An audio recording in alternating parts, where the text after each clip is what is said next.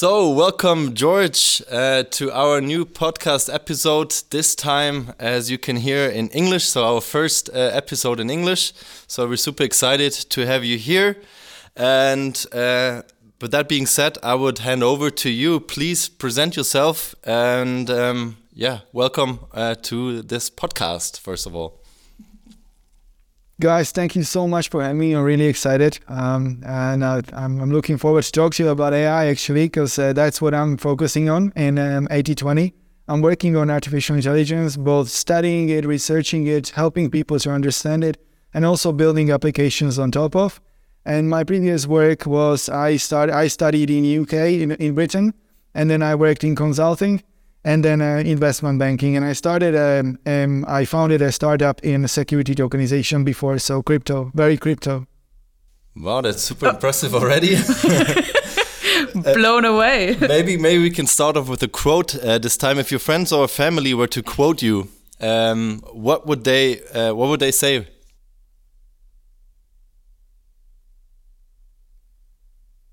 Sorry, can you can you repeat that? Sorry. Sure. What would they say? Your your friends or your family members? What would they say about you? What, how would they quote you as a person? I don't know. Um, phew, uh, probably nothing very nice. Probably something like, "Oh, he's a workaholic." we don't see him that much, but uh, no, I do. I like I do my my my stuff. So I do my part. I go to like the birthday celebrations and all these things, but yeah, I, I, I, I, work a lot. I like to work. Okay, okay, all right. Um, so since you're already um, uh, doing like somewhat of a dive in the into the AI topics, and you already told us how you've come to 8020 already, which would have been the second question that second question that we would have asked you. Um, so maybe let's let's go even deeper then already. Um, so you said you are working um, in AI also. Um, uh, you built up your own startup. Can you tell us a little bit more about what you do specifically in your recent startup and what are you doing at 8020? Yeah, sure, absolutely. So um, I was working in investment banking, and then I was approached by uh, by a guy who's uh, done very well in crypto. This was around 2017, 18, when that was the previous uh, crypto bubble, and um, uh, he gave me the opportunity to start a um, um a company which would be focusing on security tokenization. So basically using blockchain as a representation of various financial instruments and assets thereof, as well as financial claims and cash flows. And so that was a new topic at the at that point because that was a realization that blockchain is already there technologically, but there is no infrastructure and regulation for us to represent stocks or bonds or cash flows and assets, like for example real estate, um, on on blockchain. And so it sounded extremely interesting to me. And also, mm-hmm. it was an amazing opportunity because I've traveled the world and uh, went to speak to at many conferences. And really, the work itself, if you ask that, was in practical sense was very much researching and doing a lot of lawyering in terms of understanding how different countries and their regulatory mm-hmm. bodies are looking at blockchain, how we, how one can actually, for example, issue a security under Swiss law, under Austrian law, under German law. Uh, the the company was um, uh, uh, based in Switzerland, and um, it was an an amazing experience. And also, uh, uh, based on top of that experience, or given that work that I've done, I also, um, um you know, um, um, find my place in 8020 because 8020 is very uh, very much involved in crypto and interested in crypto and doing many activities there. So that's why I joined uh, Achtzig20 or 8020 to to continue in that pathway. But at that point, sometime last year, what happened is the AI Cambrian explosion, and so since that moment, I focused on artificial intelligence, like I said before, and mostly work on that. You used uh, many buzzwords uh, like uh, AI, uh, crypto, blockchain, and since this is a pretty new or pretty new topics. Uh, can you maybe briefly explain a little bit more about your your background? Because I'm pretty sure uh, 10 or 15 years ago these words didn't even exist or weren't even, um, yeah, they didn't even exist. Uh, so, what is your, your your background back in the days? So, wh where do you come from? And uh, maybe, and also right, another so question: uh, how how did you uh, gain that interest in these topics? Yeah. So I'm I'm coming from consulting background. So I worked in uh, in Britain. I worked in uh, PricewaterhouseCoopers in uh, international tax structuring, Mm-hmm. um, which very much is about researching uh, tax legislation, helping companies to understand it, and devising um, optimization plans, and really advising companies on how to structure their operations internationally, for example. Now, in concept, that work is very similar to also researching financial regulation, understanding how financial regulation is changing and what, for example, blockchain means for it. And so in that startup I founded and, and worked on, what I've tried to do is, of course, to understand how companies are looking at blockchain, what regulatory frameworks they do have for blockchain or not, and how to go about it, and how to help companies or founders, if they want to, uh, to issue uh, securities on blockchain. If there is a specific word that I should explain or a term, then just let me know and I'll, I'll do. Sure, I think we, we're, we're good so far. um, since we're, we're talking about AI uh, mostly, we all seem to know what AI is. So maybe let's change the perspective uh, this time a little bit. What is not AI? Okay, uh, so what happened, you mean, last year? Yeah, um, so of course, um, we are in the middle of a real hype now, um, and everyone is talking about ChatGPT. Yeah. Um, Absolutely. you would probably not be surprised. I mean, AI is not new topic, of course. Artificial intelligence is with, with here with us for decades, and there have been other bubbles before.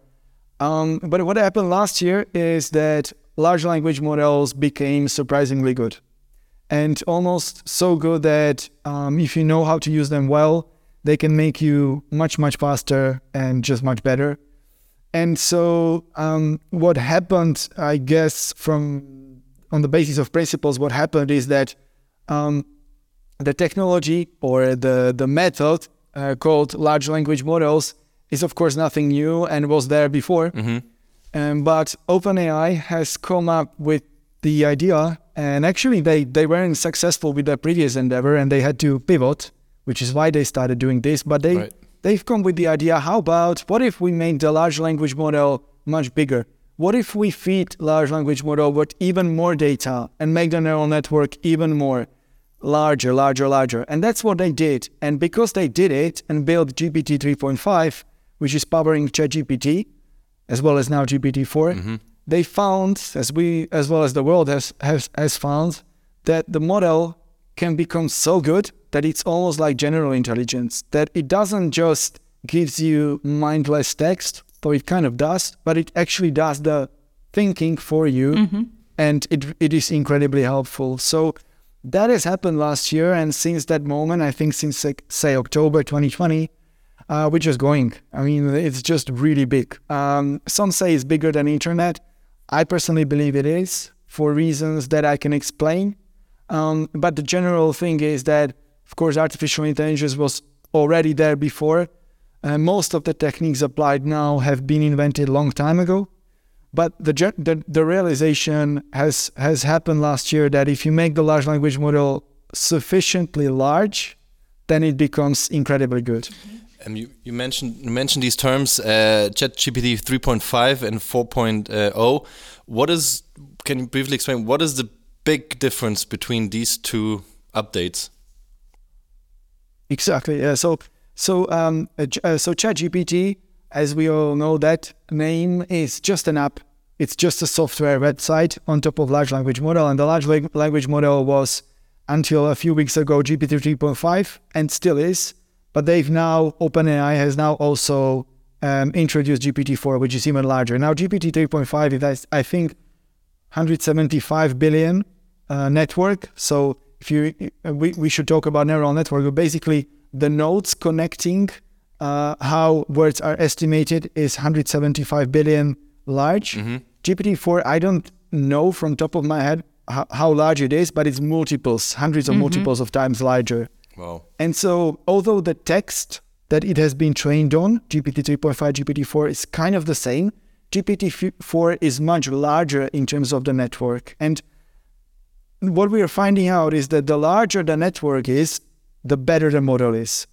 And it's even so good that um, it's sometimes surprising what kind of questions it can answer and how it can almost reason like a human brain. Mm. And uh, we're not yet sure why, but the, the theory, the best theory uh, that people could come up with, this is really new, um, is that um, because the neural network is so huge, if you ask it things that it was not trained on, it like in our brain, it it is forced to create new neural circuits mm-hmm. between the words, between the concepts, so that it actually almost like learns. It actually comes up okay. with the with the answers wow. for you.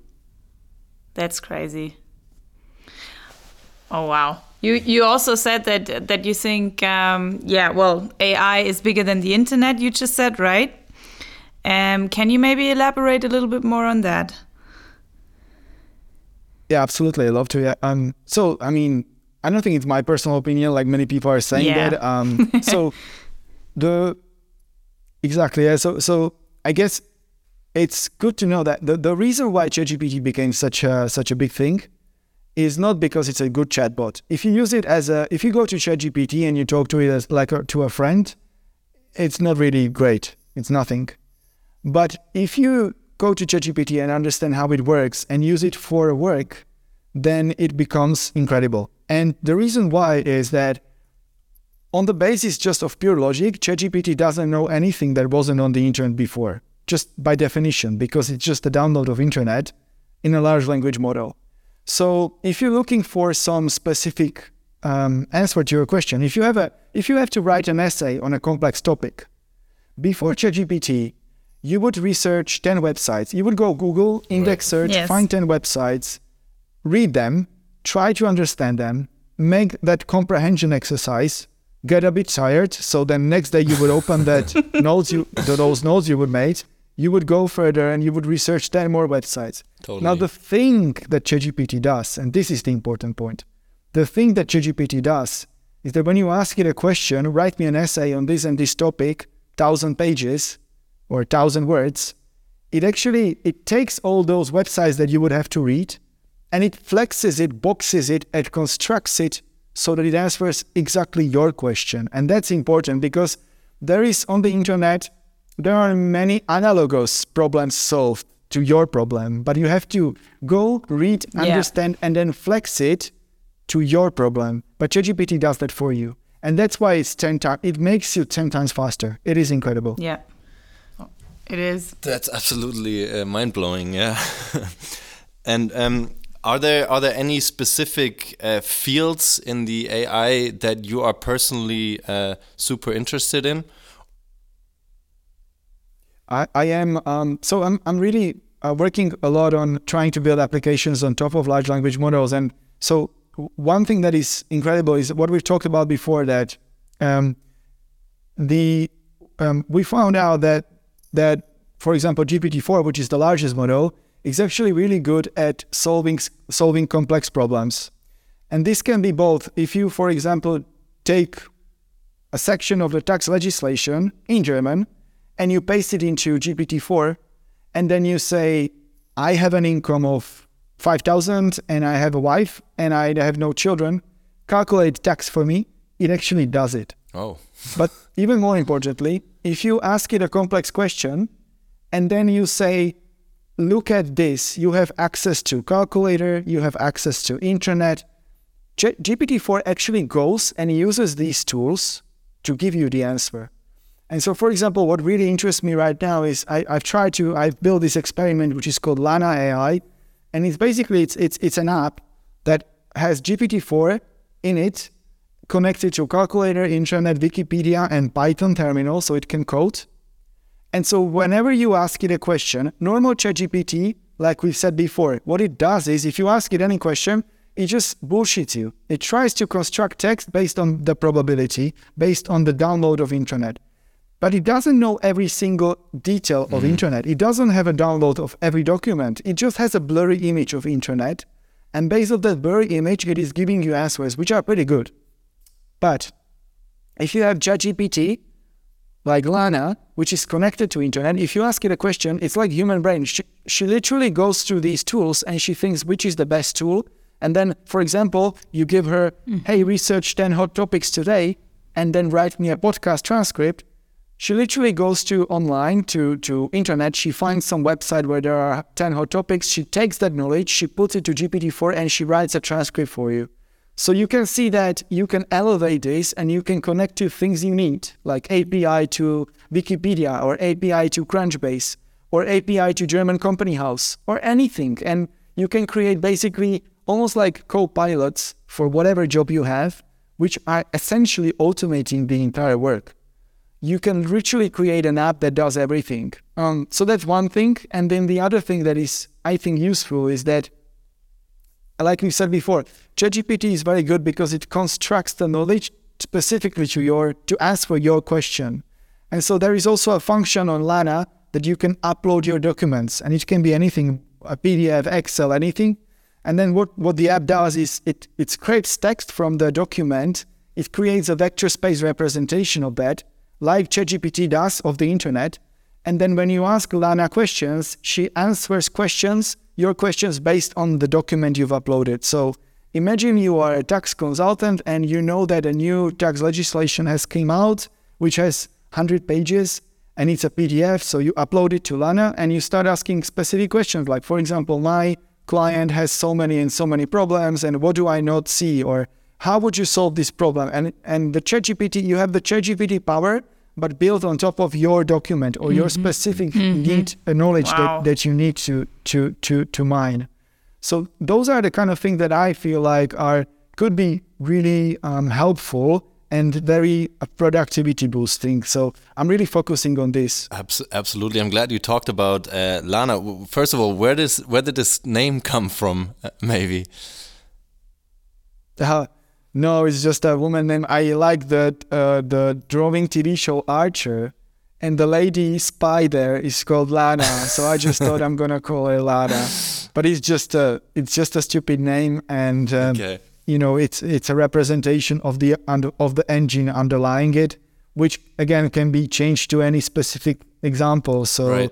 you know you can think of anything if you if you for example if you if you're an investment fund and you, you need automated junior analyst, you can connect uh, this kind of engine to, you know, to, to a database of companies and calculator and intranet, and you can give it specific tasks. So the, the, the, the, the point of the prototype is to show that you can essentially automate the entire workflow process to an extent, of course. Mm -hmm. Yeah, absolutely. And so to to wrap it up, maybe did I uh, this this point uh, did I understand it correctly? So I can basically upload my PowerPoint presentation into uh, Lana and tell it to maybe redesign the whole presentation. No, uh, so what she does is she answers your question. It's like as if you had ChatGPT, but built on top of your presentation, or built on top of your Excel or Word yeah. document or okay. PDF. Yeah. So just the analytics. If if, if you don't, part. yeah. If instead you want to, for example, uh, Lana to create a PowerPoint presentation, yeah. that's also possible. You can tell research this and create a PowerPoint presentation, uh, it will do that. But that's like those are like two separate oh, modules. Okay, One is create a vector space and then ask for questions, and the other is like generative. Okay. Yeah, and uh, can you can you maybe tell us a little bit about Lana and the rollout now at 8020 actually? Because you are um, having uh, sessions for the whole company now to to really bring that to us and to the people so that we can we can use it now. And maybe can you just um, tell us a little bit more about your experiences there? Yeah, absolutely. I mean, well, first of all, um, so I maybe I shouldn't say because I'm part of 8020, but 8020 is a great company for having you for giving you the freedom to to to do what you want. So like because I become a little bit obsessed by this, I've give I've been given the freedom to just actually just like go on nuts and just go on working on this, which I've done over a month now. And so but in general, what I'm trying to do, I'm just I'm just having uh, calls with people in 8020 and trying to explain them exactly this, and then show them a couple of these like really early experiments because I want to get some feedback and I want to see because I am not actually working on client and they have the really hands-on experience with working on on, on client mm-hmm. workflows and knowing what what their issues are. And so you know what what i'm trying to do is to understand what we can solve with this for the clients. Like okay for example there is a Yeah. company that they know that every week they have to do the same kind of presentation but they still have to do it manually because they always have to open some kind of a database which is paid. They have to download some kind of a data. They have to understand it comprehend it and then create that presentation every week the same every week but it's still different. So why not try to automate it completely? Like make it completely perfect automated. Why not try to do that? Or for example next generation chatbots. So why not create a chatbot that like large companies can actually afford to do it right Yeah. I mean, this is not like I'm not saying anything new. Zalando has just launched a chatbot that is powered by GPT Yeah. uh, 4. Yeah. Of course, but smaller companies cannot do this, or they will probably not do this. So why not do it for them? Why not create chatbots that have the power of GPT-4 such that when you ask her for a product, it talks to you like a buddy, it talks to you like your friend, but it also sits on top of the entire assortment of the products and it gives you the best product and it sells it to you so well that you want to buy it. I mean, you, you mentioned uh, automation uh, quite a lot. Uh, what would you say to a person that says, hey, I, I think I'm afraid of AI, that it will uh, replace me as a person and that I will lose my job in the near future? I think what is happening right now is um, you can see startups rapidly, rapidly reviewing what they're doing. Um, it's crazy. Like I personally, I've been building one app on a, on a software platform called VoiceFlow, and in a week I could see that they had to not had to, but they changed how the technology works and they integrated large. So I think startups are working crazy now. They're doing internal audit and almost like redoing their pipeline because they are just like, wow, what's happening? Well, larger companies, I just, I've actually, I've, I've read this report by KPMG on a larger comp, and they've uh, had a survey of two, more than 200 US executives. And what they found is that, I think this relates mostly to the larger companies, but like around 70% of the executives in these larger companies have not even identified yet a person who would look at AI and understand how to integrate it. So I think they're far behind. And I think probably everyone should a little bit speed up. But more importantly, in terms of the kind of the replacement, um, I think this is something that happens every time that when there is a new technology that Yeah. Yeah. people feel Yeah. like it replaces a lot of their work, and in the end, it never happens because the new technology creates new demands Yeah. and new wants that we cannot estimate. So, like before internet, we we didn't ha- need e-commerce, right? We didn't, but now because we have internet for decades, e-commerce is an industry that employs millions of people. So it's really hard for us to say what will happen after LLM, after large language models, but it's probably safe to say that there will be new products and new services which will employ so many people. And we don't know yet because we don't see these demands, these products and services yet. But this is definitely what's going to happen. And I think it's good to stay abreast Of course. because yeah. um, in general especially in larger companies people often just don't because they don't feel the urge to but i'm, I'm not saying it's bad but maybe it, it, it's wiser to stay abreast with technology because otherwise yes new technology can be disruptive and it's good to at least understand it and read about it and try to use it Very well. Um, you you mentioned earlier already that you could um, ask Lana for for some input for a podcast episode, and of course we did.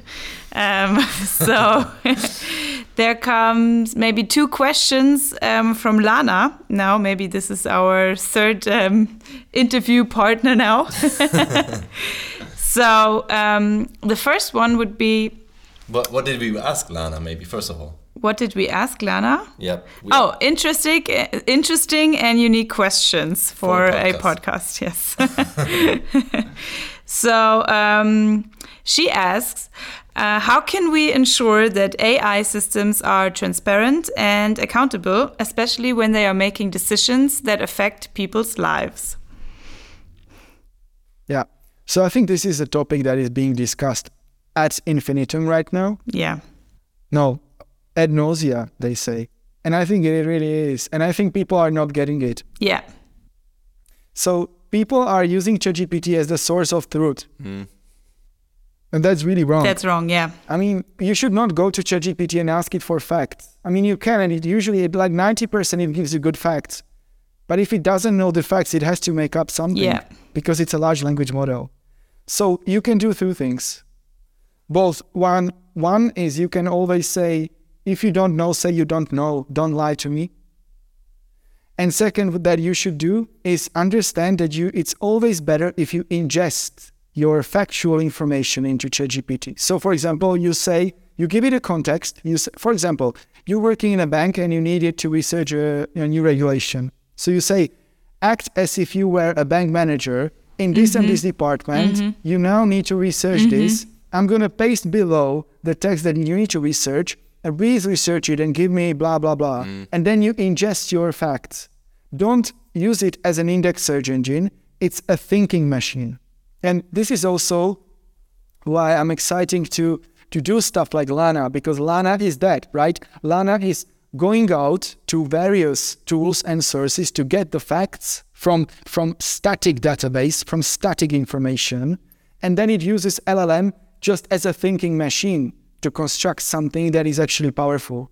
So I think people should understand that they should, and I, I don't, I think this is, and this is generally right. Regulation always gets a little misguided and a little bit behind, Yeah. but I think regulators in general should, and, and people in general should understand that they should not hate or worry about ChatGPT because it should not be used as a as a source of truth. It's a thinking machine. You should ingest your information into it and then ask it to think for you because you will still think, but you will have a another free brain that comes to different conclusions with different reasoning. You can compare how you think and you can become that much better and that much faster.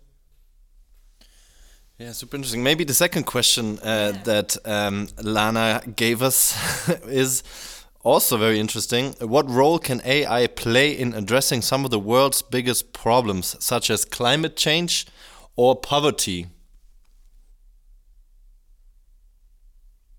I think, like any technology, um, it will make us all more productive. So it's actually like we are all talking about inflation for a year now, and Longer, the inflation has yeah. been caused by both the awful, terrible, uh, uh, catastrophic war, but it has also been caused by just the bottlenecks and bad management after COVID. Because during COVID, we were ordering everything, and supply chain just got disrupted and now we're li- living that because everything in economy has one year de- delay. And so we are all talking about inflation but that inflation will be solved at some point. And in the end it's the technology and working and doing things more efficiently that makes us deflationary and that makes us more efficient and better. And i think ai if it if it's going to be used properly is going to be an incredible productivity booster. And to be honest, the West really needs some productivity boost right now. So I think it's good that it's happened now and that it's going to be happening now because we, we need some we, we need something new and I think this is the new thing. Yeah, I couldn't agree uh, more. This is definitely something super interesting. I'm I'm super impressed by by us having or for, for- for your work first of all because you create or you created uh, Lana. I'm I'm super interesting, super excited what to see what Lana will provide us. Uh, yeah, totally, because it can definitely make us more efficient, make us more powerful, better uh, as a not only as a person but also as a company. and also have an impact on yeah society and everything basically Totally, as you said, uh, it it will um, yeah make us more powerful and and even um, and better. But it has to be used in the right way. So maybe let's uh, let's come to an end, unfortunately. But we can hear your your passion, your excitement about this topic, and I really really like it. It's amazing. And maybe to to uh, finish it up, what is your personal ideal digital future? How how does it look like? So um, I'm I'm not I'm not sure, but I think one thing that is safe to say is that a lot of the, our um, work, also harder type of work, work where we need to use a lot of mental energy and thinking, will be automated. And I think that um, there will be much much more software, much much more software because until now it was very hard to code, Mhm. and it's getting rapidly easier. Um, thanks to things like Copilot, um, if you start coding, you can see that it makes you way faster, way faster. And I think in general, software there is lack of software almost because it's hard and expensive to make it. So I think what we will see is that there will be a rapid digitalization of everything, and you will have a lot more software and code surrounding your life, but in a good way, hmm. in a way that as digitization, for example, makes us super fast in terms of navigating because there is like we cannot even imagine that we had to at some point before we had to open a map Yeah. other than Google Maps or Apple Maps. That's that that same digitization will be much more uh, prevalent in many other things, whether it's searching for information um, or or uh, shopping or or just going around daily life. So I think there will be rapid proliferation of software all around us, which is way way more powerful. My dad actually he he prefers opening a real map instead of Well. a smartphone still. But no, uh, maybe also to to sum it up at the end, two interesting facts. We also asked uh, Lana about AI, so I, I will uh, end it up here. Uh, AI is expected to contribute up to 15.7 trillion to the global economy by 2030. This is, I think, a very super interesting fact, and maybe one more fact from your side. Well, yeah, I, I was just reading the next one. I guess I'm, I'm going to read the next the next two actually. So um, the next one was um, in a recent study, uh, 69% of Americans said they were uncomfortable with the idea of self-driving cars, and I didn't want to end on that one. so that's why I'm uh, using uh, reading the last one as well. The use of AI in healthcare is expected to grow at a compound annual growth rate of 42 be- percent between 2020 and 2027 which um, yeah just really contributes to to the things that we discussed earlier.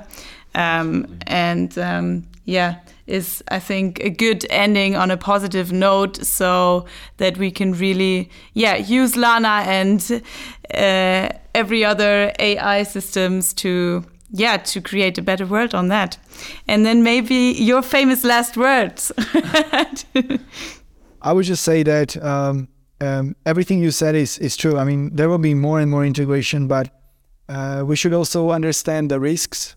yeah So, so spe- specifically, when we talk about these automatons that will, for example, have access to our emails and calendars, etc., so they will work perfectly, but they are also very easy to get disrupted by bad actors. So, uh, because it's it's a program, it works perfectly and it looks like it's reasoning like human brain, but in the same at, at the same time, if you if you prompt it, if you send it something which you know what you're doing, it can do it can do very very bad things. So we should be also careful about this and be mindful of this, and just in general know that um, you know human mind is never is probably not replaceable, right? So Yes. w- there will always be need for us.